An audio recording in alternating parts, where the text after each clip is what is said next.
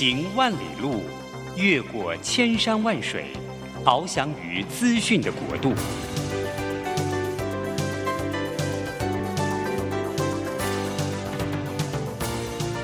以全方位的视野，飞向更高更远的目标。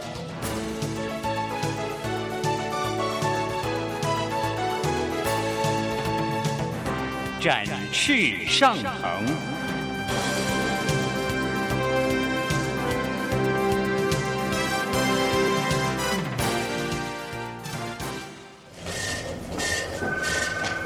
这工作不是我的专业，我之前没有做过啊。奇怪了耶，事情都已经那么多，都做不完了，老板还啰里啰嗦的交代一大堆。职场轻松学，透过职场达人的真实故事以及深入职场的剖析，在轻松对话当中解答您的工作疑虑，排除您的工作障碍。职场不能说、不敢说的，在这里一次让您轻松学。欢迎收听张敏敏制作主持的《职场轻松学》。桃园 FM 一零四点三 GO GO Radio，台北 FM 九零点九佳音广播电台，这里是佳音老联播网。亲爱的听众朋友，您好，欢迎来到我们职场轻松学，我是张敏敏。职场轻松学在每个礼拜三早上跟大家见面。那我们希望呢，能够透过一些职场上面大家现在比较关注的议题，或者是呢大家很重要的生命经验。当然，我也会邀请一些呢各行各业的达人，甚至我自己偏好一些可能我们平常不会注意到、关注到的一些职业。那跟他们呢可以聊一聊，哎，现在的工作上面到底有什么样的趋势？那各行各业到底有什么样的关键的成功的要素？希望能够大家呢在呃职场的节目里面呢轻松听，而能够轻松学。哎，大家呢如果关注敏敏的节目的话，有没有发觉今天的声音啊来源不太一样？嘿，是的，我从这个呃法国自助行回台湾了，呃，这个真的是一个非常特别的体验。我这次呢去呃巴黎，因为我其实蛮喜欢这个国家跟这个城市的哈，主要是因为我之前在法商，那我到巴黎常出差，那时候呃每次去都是因为工作，因此我走在路上，我就在想啊，这么漂亮的景，如果能够呃跟家人来一起多好。然后后来呢，我离开职场之后，我在二零一一年我离开了工作，那我自己创业，担任讲师，做顾问。我发觉那个工作更忙了，因此呢，我就发，哎，我就更没有机会把这样的梦想可以成真。大概这样的梦想放在心里也十几年了吧。那后来遇到疫情，等到疫情放缓了，国境开放了，然后终于有机会可以去呃，算计划一下自己的法国之行哈，跟老公。那结果呢订不到机票。那因为那时候机票是想用点数换，我发觉大家累积了好几年的点数，一次都想把它换成，然后出国出去玩，所以直到今年的应该讲去年的年底十二月的时候才成型，所以十几年来的梦想在去年成型。那我们到了巴黎市中心啊，看一看走一走，接下来有个疯狂的举动，就是租了露营车，然后开车到北法，后来开车到法国的中部。那也非常算幸运吗？我们遇到了法国四年来的第一场大雪，哇，这真的是一个非常奇妙的体验。法国人说今年的天气很不寻常哈，因为他们法国已经四五年其实是没有下雪了。因为我们去的天气呢，大概都是零度、零下一度跟二度，哇，那个冻的感觉啊，你能想象？呃，你穿全身都裹得紧紧的，走在路上就好像走在冰箱里面的冷冻库。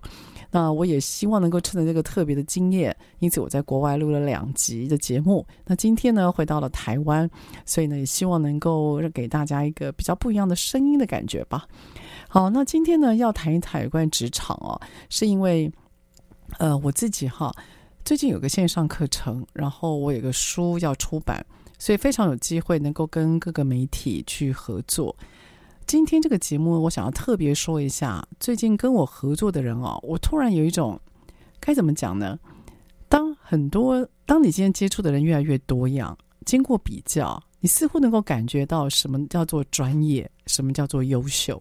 所以专业跟优秀真的是比较出来的哈。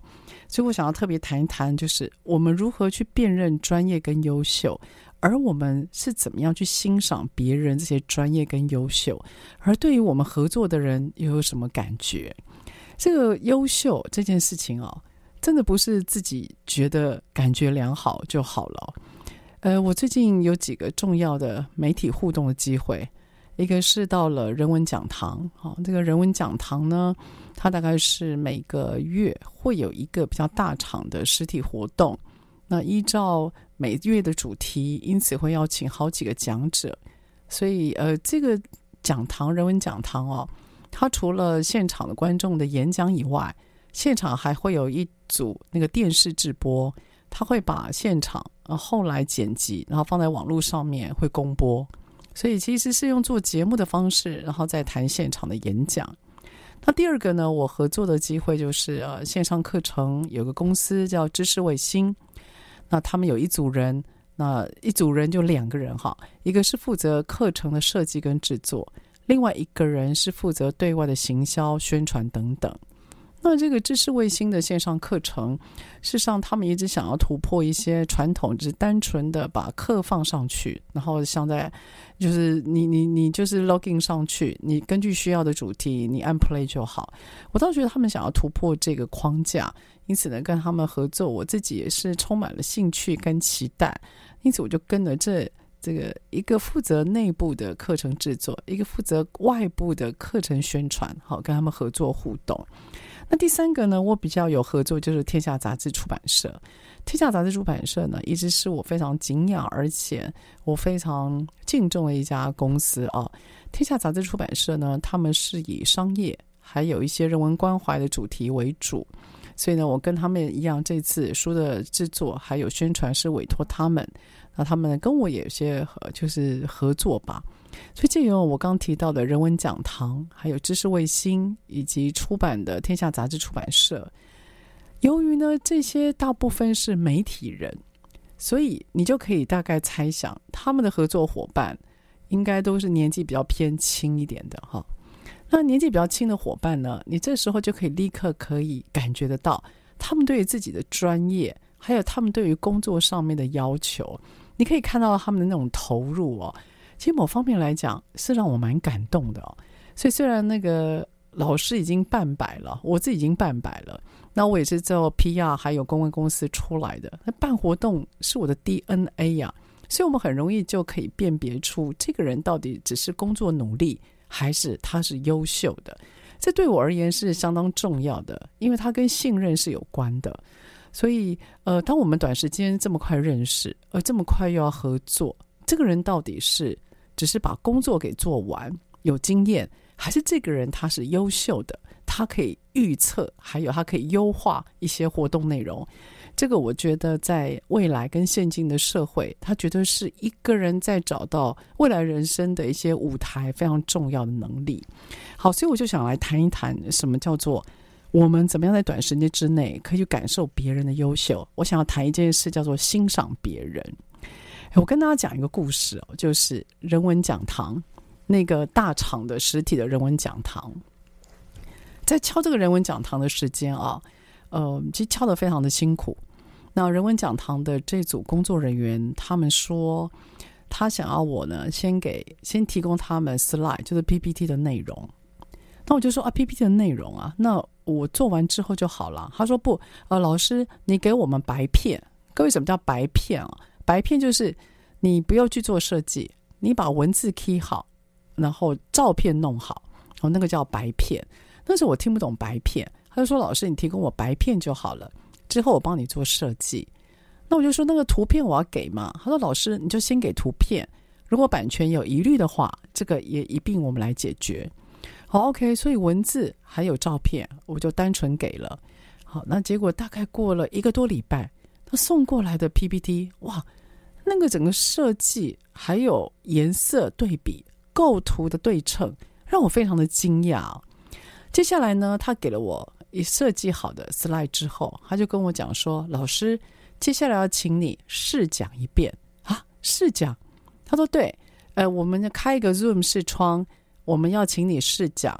那你的时间是二十六分钟，我们要看一下你是不是可以控制在二十六分钟。”我心想：二十六分钟。我从来没有碰过二十六分钟。你知道，他不是二十分钟，也不是三十分钟，他跟我讲二十六分钟。我不太清楚为什么有个六，太特别了。但他要求二十六分钟要 rehearsal，要我讲一遍。其实这个指令对我来讲，其实是让我蛮惊讶的，是因为我们担任讲师，甚至我自己在做节目，有些东西我们是不用 re 的，各位知道吗？我们会有反应性的动作。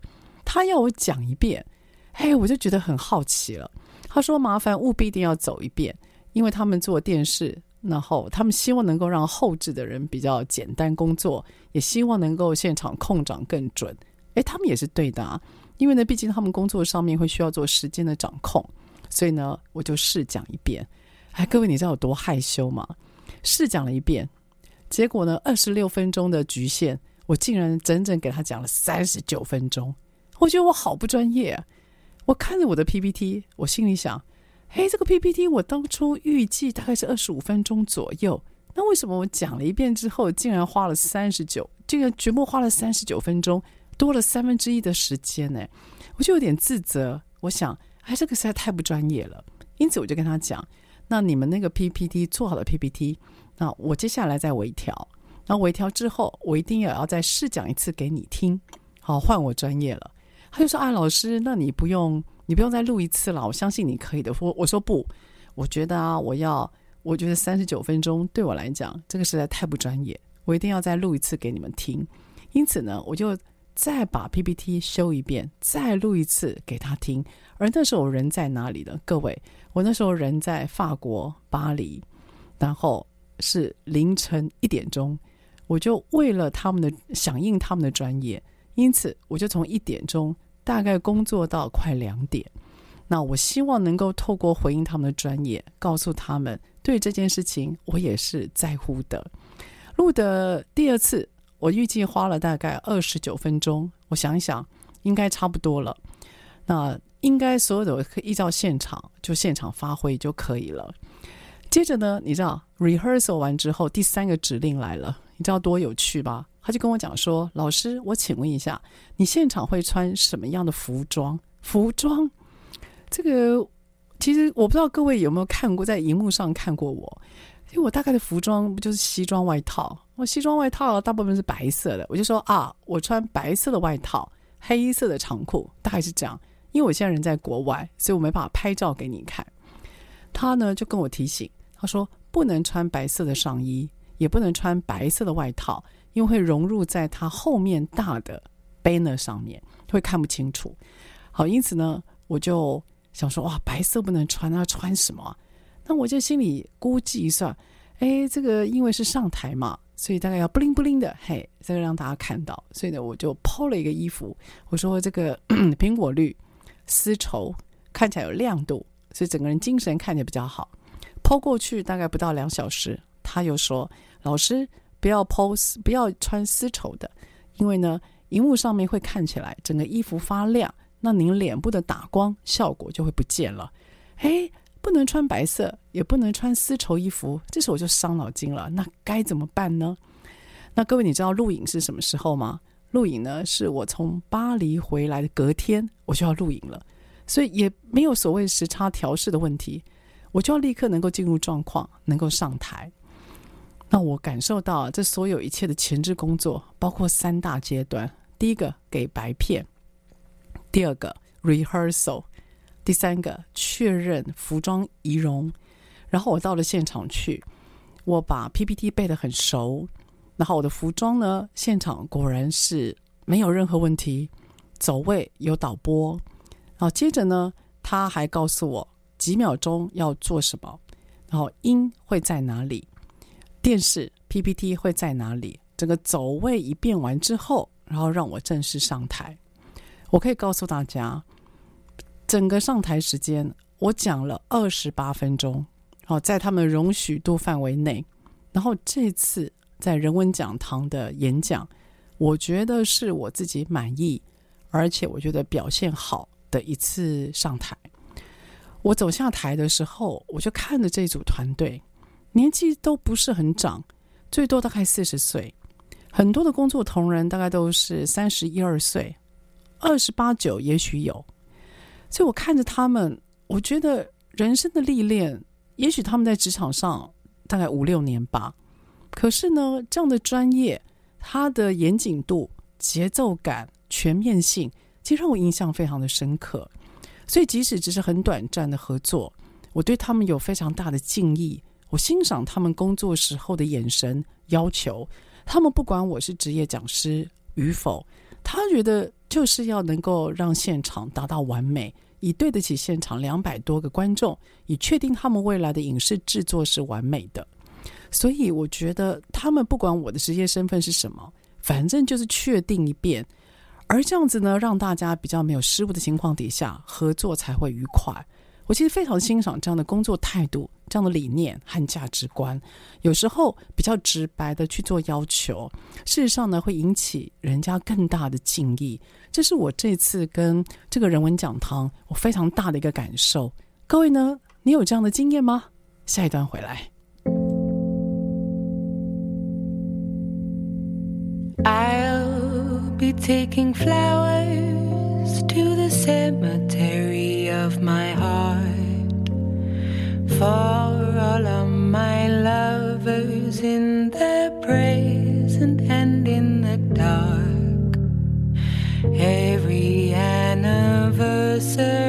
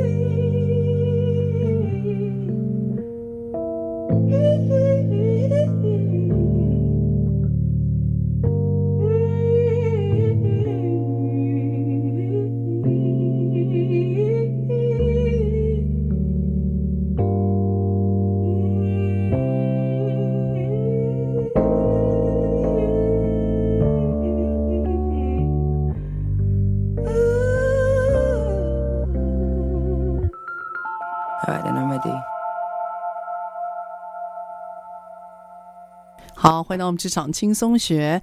今天呢，要跟大家来谈一谈有关于欣赏别人，怎么样能够在工作当中，你可以呢找到这个人的专业，进而去欣赏他的专业，然后让你们瞬间的那个短时间的合作是完美的，是可以达到互相想要的结果的。我觉得这个还蛮重要的，因为现在职场上你会发觉，有关于一些正规或者是正职的职业，其实数量会减少。那由于现在世界变动比较大，那很多的企业家或者是公司，他为了要降低成本，他会把很多的工作外包。因此呢，你必须要跟你平常不是常常互动的人，跟外包的公司或外面的公司，你必须要能够合作。合作呢，多半都是一个专案，都是一个事件啊。例如，你跟公关公司合作，为什么？好，你可能有个呃公关的新品上市记者会。那例如，你可能会跟一个比如说设计公司合作，为什么？哦，因为你可能有个 IC 的产品，你必须要这次要能够让它符合客户需求，要克制化。你可能会跟一个哦，例如比如说 FB。广告操作的公司合作，那所以你会发觉，我们现在越来越有这样子的经验或要求，你必须要能够学会跟你不熟悉的人的专业团队去做短时间的合作。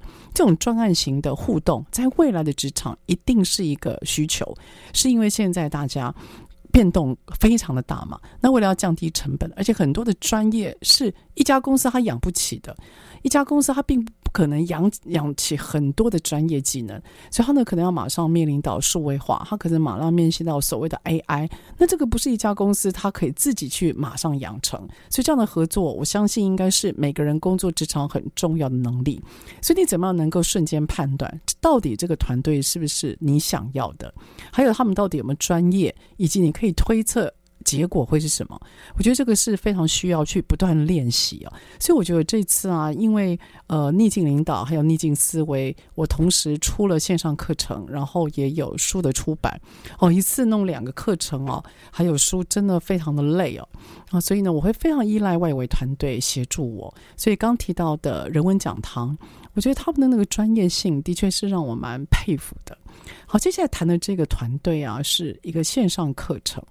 这个线上课程呢，我其实对我来讲不是一个新的经验啊，但这家线上的课程让我觉得非常独特的就是啊，他们非常擅长在网络上面去做目标受众的设定，意思是，他可以借由很多的社群媒体，好，例如可能是在 FB，可能是在呃，可能在 IG，或可能是在很多的一些 Podcast 或串流平台里面。他们非常擅长去找到他们的目标众，然后根据目标受众，他们在听跟看这些节目的时间，然后呢，去设计相关的行销节目或行销媒体的配套。好，例如可能你是上班族，那他就会给你一些行销的讯息，好，是关乎你上班族可能想要知道的理财。然后这样的讯息呢，可能是在你晚上七到九点的时候才会秀出来，所以他很知道你的生活习惯，他会知道怎么样下行销、下广告，然后呢，马上 target 到你，然后你可以收到讯息。那当然可以，希望能够很快的达到一个结果。所以呢，这个线上课程他们非常擅长像这样的网络操作以外，其实第二个让我比较惊艳的就是啊，他们的课程制作，他们的课程制作啊，他那时候。呃，他就告诉我说啊，老师，你必须要给我们一些课程的设计，因为我们要知道到底怎么规划。好，这个指令对我来讲并不陌生。好，因为我之前出过沟通，还有出过 OGSM，一共两套的线上课程，所以我也会被有同样的要求。因此，我就很自然的，我就把以前我的框架简单的写给他。那个框架呢，就是呃课程的题目名称，然后带来里面的大概三个重点，大概就这样子，我就丢给他了。这个资料丢给他之后啊，很有趣哦。大概过了一个多月，他呢就把我的书拿去，因此他就把我简单给的纲要，还有里面的重点内容，他整个丰富化，他就改了我的大纲，然后他给了很多的意见，最后是他设计出二十五堂课的，然后我就非常的惊讶，我心里想。哇！你完全在没有跟我沟通情况底下，然后你可以吸收跟消化这么多的资料，然后把它弄成一个呃，我觉得还蛮有节奏感的课程内容。哎，我觉得真的是蛮不容易的。那这个女孩子呢，她其实学的是数位课，呃，数位行销，然后她自己其实在工作的经验上不是很多。之前是在杂志社、出版社这边工作，但是工作的历练大概是两三年而已啊。他可以经由这样大量的消化这些资讯，然后可以整理出一个非常有架构的线上课程，有层次，我觉得是很很棒的哦。然后接下来他更有趣了，他就说：“老师，你要试教一遍。”我说：“哈，试教？”他说：“对。”他挑了三个单元，他觉得是他整理的时候，他觉得很有趣的，所以他要我试教。嘿，我从来没有没有这个被要求过试教。你知道试教有多累吗？等于同样的课啊，你你知道一堂课大概都需要二三十分钟嘛，你等于要能够教一次三十分钟，教一次三十分钟，那个对讲师而言，尤其是喉咙哦，它是一个很大的负担。我这真的是从来没有被这样要求过。他说：“老师，你要试教一遍，那我们要看一下这整个调性，要试教啊。”我那时候犹豫了，我心想：“哇，那如果他说提了三个单元，那每个都要试教，那是你下来不就一两个小时跑不掉吗？”我就有点抗拒，但是我又觉得说他一定有他的理由哈，其实人家是专业的，我想他一定有他的理由，因此我就试讲一遍。我讲了什么主题呢？我就讲了冲突管理。各位，冲突管理，我之前在我的节目单元里面我是有讲过的哦。我心里想，这事情应该没有很难吧？这个冲突管理，然后结果呢，我一试讲，呃，照着 PPT，我一试讲，我发觉不太对，我发觉那个连贯度不够好。然后第二个，我一试讲，我发觉我的 feel 没有上来。然后我一试讲，我发觉好像跟他们的设定的试听众是不一样的。因此我就开始嘴巴开始犹豫了。当我嘴巴一犹豫，哎，顿得啊，他们就发现了。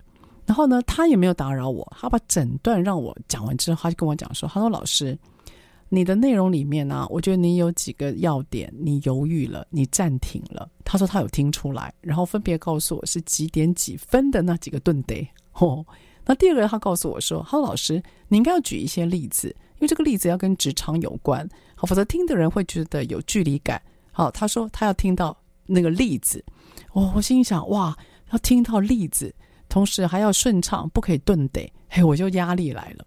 啊，因此来试第二次，然后又开始，我心想，我心里边讲边想，这个不能顿得，不能顿得，你知道人都是这样，当你想不要顿得，哎，就顿得了。好，就开始试了两次，试了三次，试了好几次。我发觉讲了五次之后，我自己才勉强觉得有点顺。我讲的喉咙整个都沙哑了，然后我那时候就开始责怪自己。我心里想：张敏敏，这个冲突管理你不是讲过好几次吗？为什么面对这个线上课程，你表现得如此之差劲呢？我就怪我自己了。然后接下来我就跟我就发觉，我得真的得试讲。我就跟那位制作的呃。那个美眉讲，我就说，我可以再试讲第三个主题吗？她说有必要吗？我说有，我我要练习。她说可是你是讲师，这个应该对你来讲很容易了嘛？我说不，我觉得我今天没有表现很好，我想要试试看。因此呢，我又拿了第三个主题又试讲。第三个主题试讲大概有点进入状况了，所以大概三次 OK。各位，我三次才 OK 耶。每次讲的时间大概都需要二十五分钟以上啊，所以我我觉得我很难想象我已经是有经验的人了，结果呢，我在讲这个主题的时候，在他们的要求框架之下，我竟然没有办法表现如我想要的那么的好，然后我也赫然发现，他们给我的一些要求其实是对的，包括说他觉得要能够有职场的案例，哎，的确是。我听了有职场案例，我觉得我比较能够理解这个课程的内容和跟我相关的。然后第二个，他要求我不要顿得，因为我发觉，哎，当我今天在犹豫的时候，脸部表情、声音的讯息的确是会辨认得出来的。所以我就很佩服说，一样的哦，那种感觉跟那个人文讲堂是一样的哦。他今天不会管我是不是老师，他不会说因为我比他年长很多，他就特别客气而不敢要求。我觉得我被要求很舒服哎，然后我觉得有人可以跟我讨论，给我一些意见想法，很棒哎。然后再来就是，他今天不会管我的年纪，不会管我的职业角色吧，他就直接告诉我。可以怎么做，或他的感想，而且很直白，我觉得很棒哎。因此，我必须说，虽然他们这呃这个线上课程的执行团队，我看他们年纪哦，大概才二十七八岁吧，都不到三十岁哦。可是呢，他们的优秀是可以从他们要求里面是找出来的。所以我从他们的优秀里面，我感受到什么呢？我感受到一种所谓的仔细。然后我感受到一种所谓的嗯完整度，然后我感受到一种沟通上面的清晰感。然后他们很知道自己要什么，而且可以从他们的言语当中让我可以呃全面掌握。所以你可以讲说，现在的职场世代是草莓族吗？我觉得千万不要这么想，他们很优秀的，只要给他们舞台发挥，他们有自己的经验，他们有自己的专业，我觉得他们所展现出来的细致度，真的非常的让我惊艳，我觉得好棒啊！所以我不知道你周遭有没有这样的团队。因此，下个单元我想跟大家讲一讲，就是我们今天怎么样快速辨认，这是不是一个我们可以依赖的团队？我还感受了一件事情，叫做时间。好了。我们待会儿再聊聊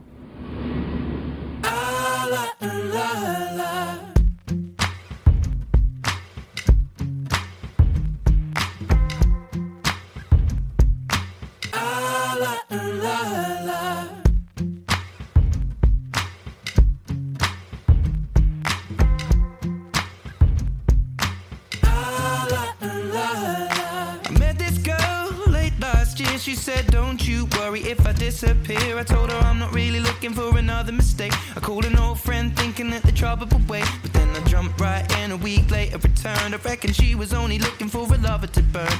But I gave her my time for two or three nights. Then I put it on pause until the moment was right. I went away for months until our paths crossed again. She told me I was never looking for a friend. Maybe you could swing by my room around 10. Baby, bring the lemon and a bottle of gin. We'll be in between the sheets till the late AM. Baby, if you wanted me, then you should have just said she's singing. I Don't win my love. That heart is so cold. All over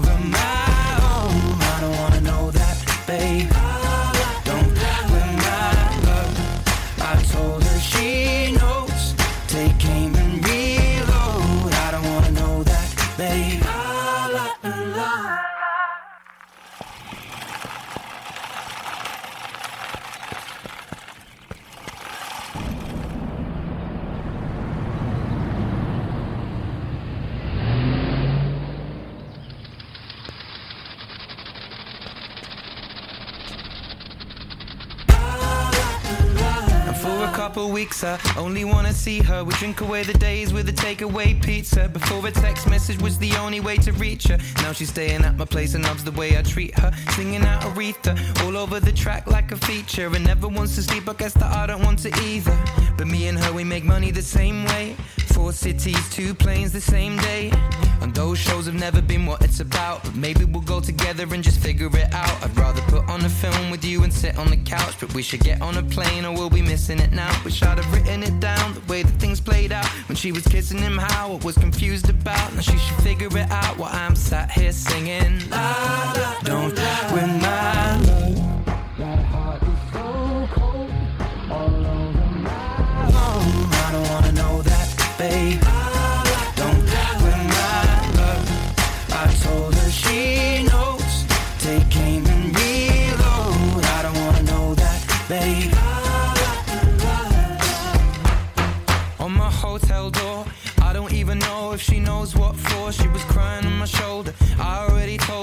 Trust and respect is what we do this for.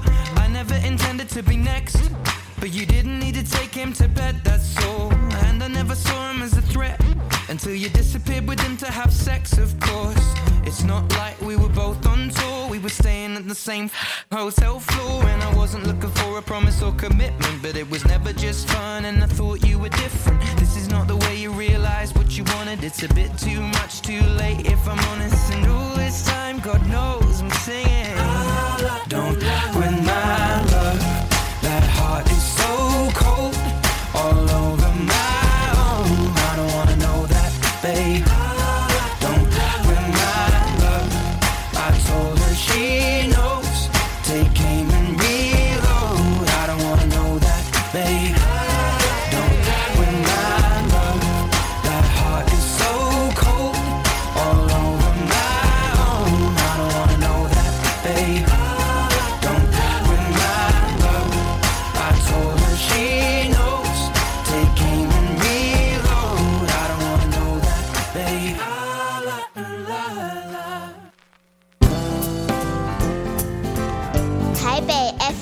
九零点九佳音广播电台，桃园 FM 一零四点三 Go Go Radio，宜兰 FM 九零点三 Love Radio，这里是佳音 Love 联播网，精彩节目，欢迎继续收听。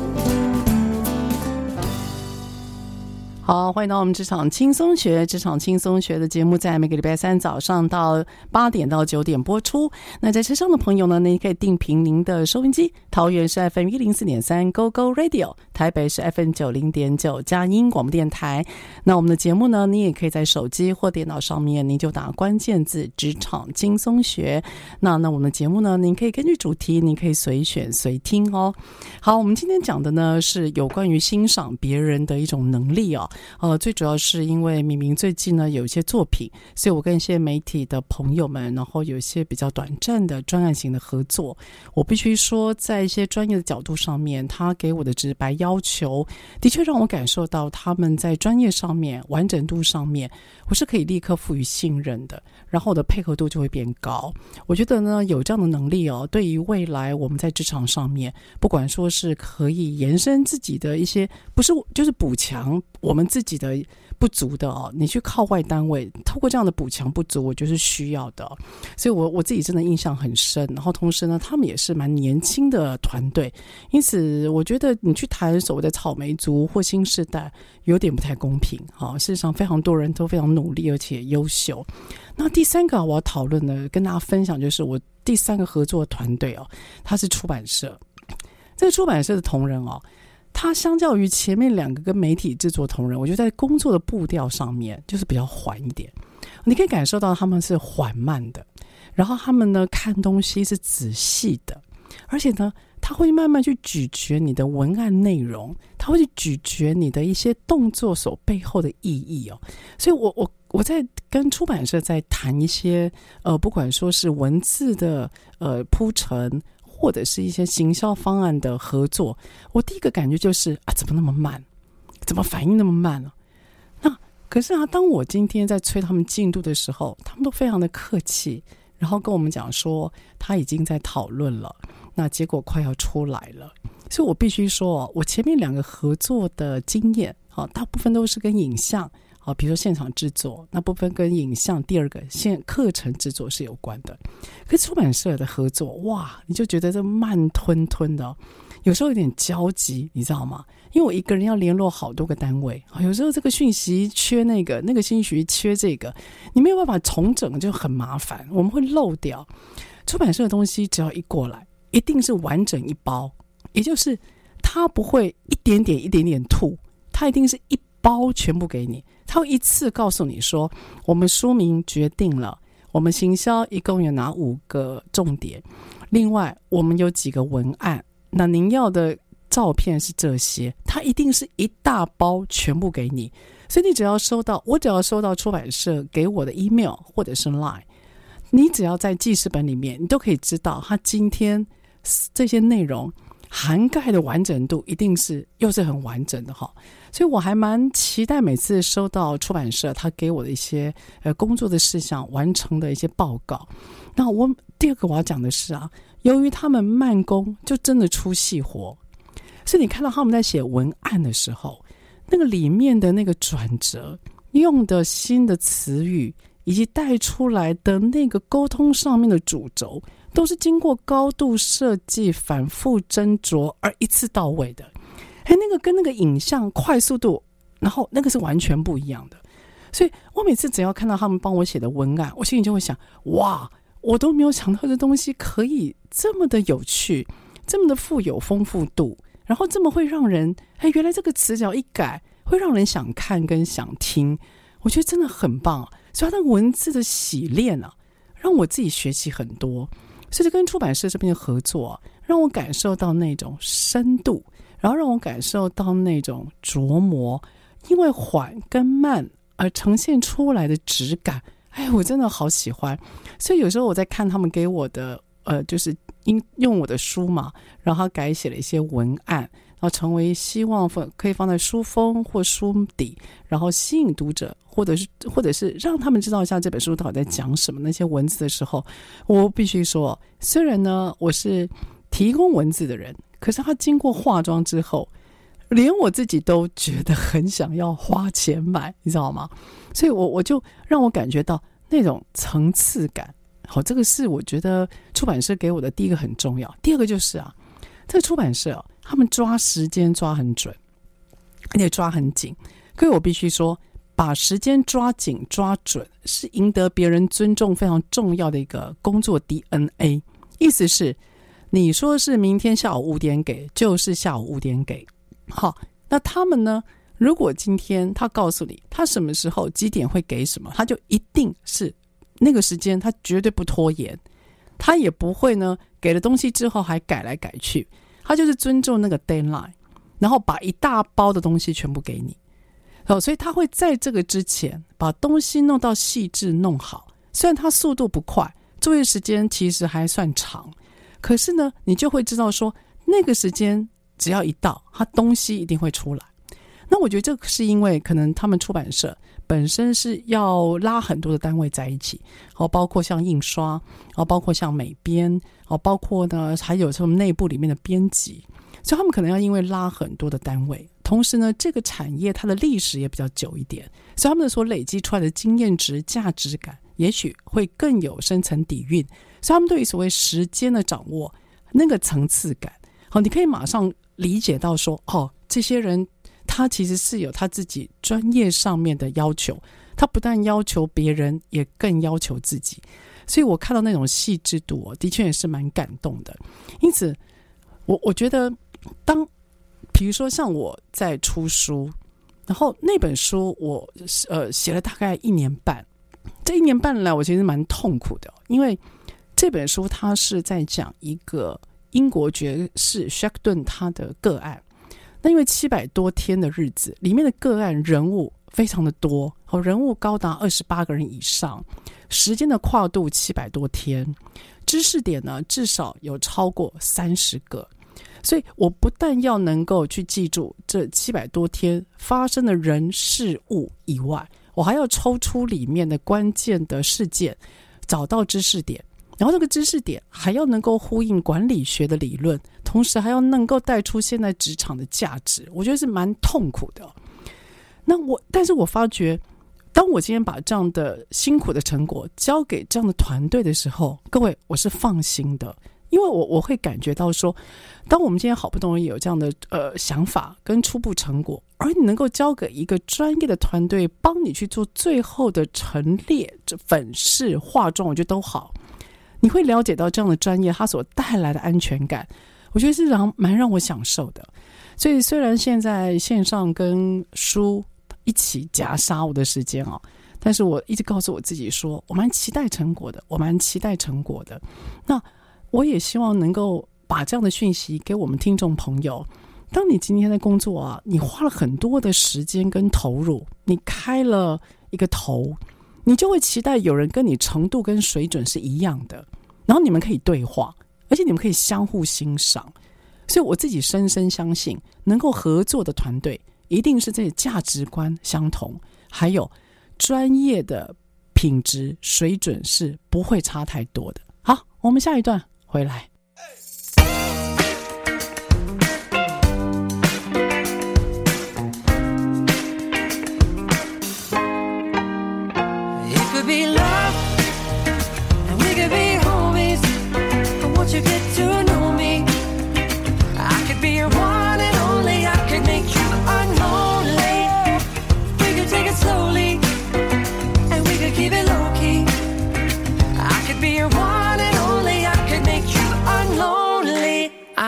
Chasing summer around, searching for the sunshine, looking for a good time, following the good vibes, listening to intuition as it's happening, digging into life cause the times it can be saddening, yeah it can be a gray day. If you're lonely, a little rain suddenly turns heavy, but a whole lot of love can make the clouds go away, maybe the time for us is now, when the table's set for two, and there's nobody with you, seeing movies by yourself, let me be your someone else. It could be love.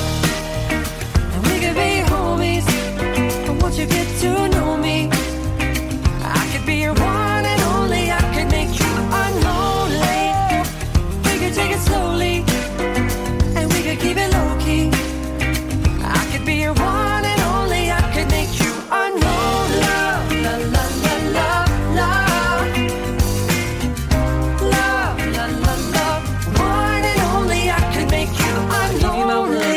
making words up. Unlonely ain't a word, but I don't give a fuck. Cause I'm fresh from the farm where critics can't bother me. Living is tricky as it is, so that ain't stopping me. You and me, we both agree that no one needs a scrutiny. All we want is peace and love, and honestly, you ruin me with your beautiful smile and your style continuity. I'd be a fool not to take the opportunity to say, Hey, we should be homies. I think we could be bigger than cheese and macaroni. Could keep it sweet like Chachi and Joni, or maybe just be ourselves, never phony, never second guessing the friendship connection, parallel living, never in possession of your individual personal expression. Together we're just a much better reflection of love. And we could be homies. But once you get to know me, I could be your one and only. I could make you unlonely. We could take it slowly, and we could keep it low key. Be your one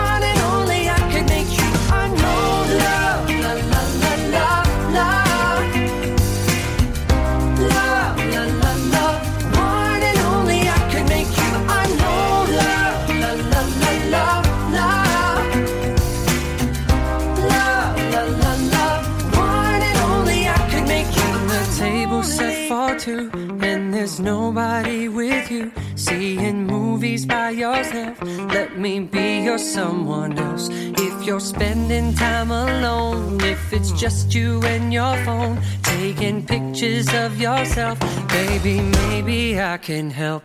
It could be love. And we could be homies. But once you get to know me, I could be your one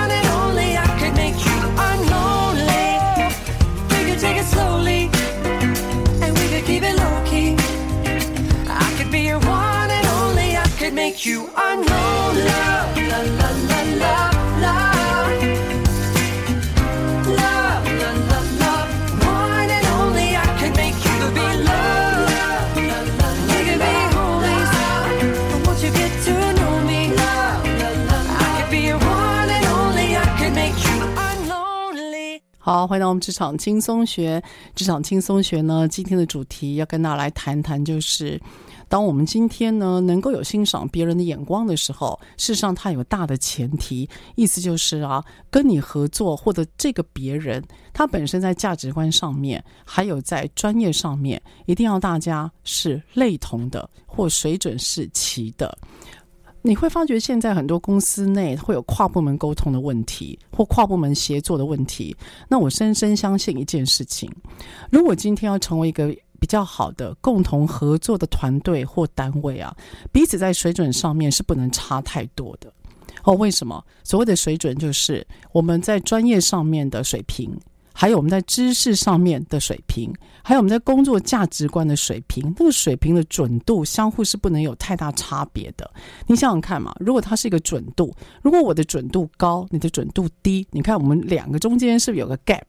那两个中间如果有个 gap，那个 gap 那个呃那个跨度如果很大，那我们今天为了要跨越那个跨度，我们就要做很多的事情。啊，举个简单来讲，如果你在公司已经很资深，你已经有十八年的工作经验。然后你今天要跟其他单位那个才来公司大概一年的人跟他要一起合作案子，我问你，你十八年工作经验的人跟一个一年工作经验的人，你觉得你们的对话会是一个什么样的对话？对吧？所以就算呢，这个新的人进来，他本身可能还有蛮不错的学校，或者是一些蛮不错的学习的背景跟历程，可是这跟经验值、他的磨练锻炼是有关的。所以当然了，学校里面的，比如说你念到很好的台青交的大学，学校可以给你一个很好的支撑跟背景。可是如果你今天没有在职场上磨练，那些支撑跟背景只是给你第一关，或给你第一个步伐而已。你之后的那些步伐，还有你到底要怎么样做，然后能够精炼出人家愿意跟你合作的那个那个气质，我觉得是蛮重要。所以现在我们蛮常谈工作气质，工作气质，意思就是你在工作上面你所呃要求或展现出来的三个东西啊，也就是我今天要刚刚跟大家所分享的。你的工作气质，第一个就是我们会看你的专业，你的专业的知识，你专业的技术，还有你专业的形象。各位，你相信吗？专业会跟形象有关。我不是要你看起来一定要多一板一眼，可是一个人专不专业，我们其实是可以从他的谈吐，还有某部分他的一些外表仪容是可以简单推测的。所以工作的气质呢，第一个我们看的就是专业，啊，第二个所谓工作气质，我们看的就是形式动作。形式动作啊，就是我今天有跟大家案例分享的，例如时间的掌握，好，时间的掌握，也就是我们讲 working pace，时间的掌握。你到底可不可以尊重那个时间，掌握那个时间的节奏感，然后呢，在时间的 daylight 之前，真正能够交出一个期待被期待的东西，就是所以那个所谓形式的那个掌握，我觉得是蛮重要的。所以形式一定会跟时间的掌握需求有关，跟时间的分配是有关的。所以这是我们讲的工作的气质第二个大的元素，叫形式。第三个所谓的工作的气质就是。你可以怎么样让人家放心？好，当你今天呢在谈这所有的工作互动的时候啊，我觉得预告一下接下来会做什么是蛮重要的。所以，当一个人他对于他的工作先做什么，现在做什么，未来会做什么，他整套是有个流程感，他会让一起合作的人知道。会发生什么事？我觉得是蛮重要的，所以有点像是我今天在人文讲堂里面，我跟大家讲的，他就告诉我，他首先要看白片，他要 rehearsal，接下来他呢要看服装仪容。所以，当我们今天一起合作的单位，或你或他，我们彼此可以了解整段流程，而有个大的概念。我觉得这个在所谓的互动上面、工作气质上面，绝对是加分的。所以，我就把这个叫做所谓。对方的放心程度，所以所谓的工作气质，如同我今天也跟大家分享的吧，我真是真实的体会跟感受了。所以这工作气质呢，我觉得专业、还有形式以及放心的程度啊，是可以决定我们要不要跟这个人合作，还有我们要不要把我们美好的结果跟这个人有比较深度的连接吧。所以呢，我想二零二四年呢是一个变动的年，哈。所谓的变动年，包括世界的战争，包括原物料，包括气候的变化，我想变动会大的。但是我觉得我们台湾职场的生命力是强的，只是在这个变动当中，你怎么样能够让自己展现生命力？而且不是只有你展现，你会需要一些外单位的。你要能够成，你要能够找到你能够信赖的外单位以外，如果你是外单位的人，你要能够展现你的专业。行事风格跟呃放心的特质，把你的工作气质拉高，你才会有更多案子的机会。所以我觉得不管如何，当我们今天在面对变动，势必都要能够跟陌生的团队合作。这怎么样能够欣赏别人，感受对方的工作气质，以此呢互相的信任跟要求，我觉得是我们创造工作绩效非常重要的一个角度吧。好了，我从国外旅行回来，看世界应该有不一样的感受。最近在媒体的互动上面机会多一点，那也让我呢，因为这样的比较需求，对自己也有一些反思。我希望今年二零二四是在文字上面，还有在声音上面能够有一些贡献。课程我会大量减少。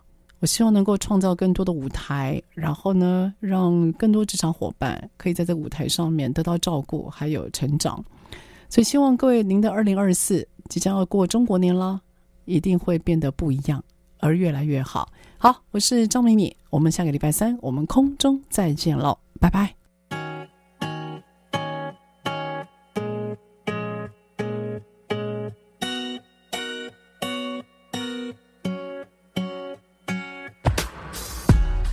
I like being independent, not so much of an investment. No one to tell me what to do.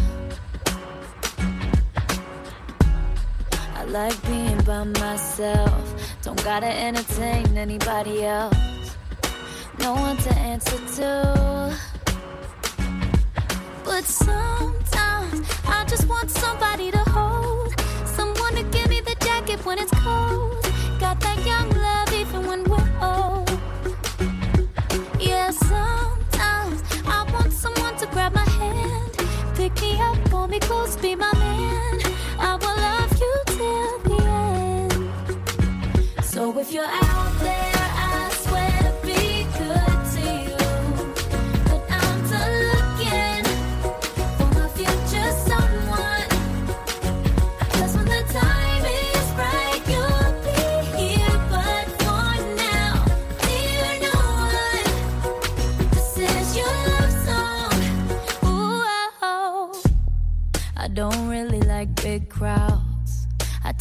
Shut people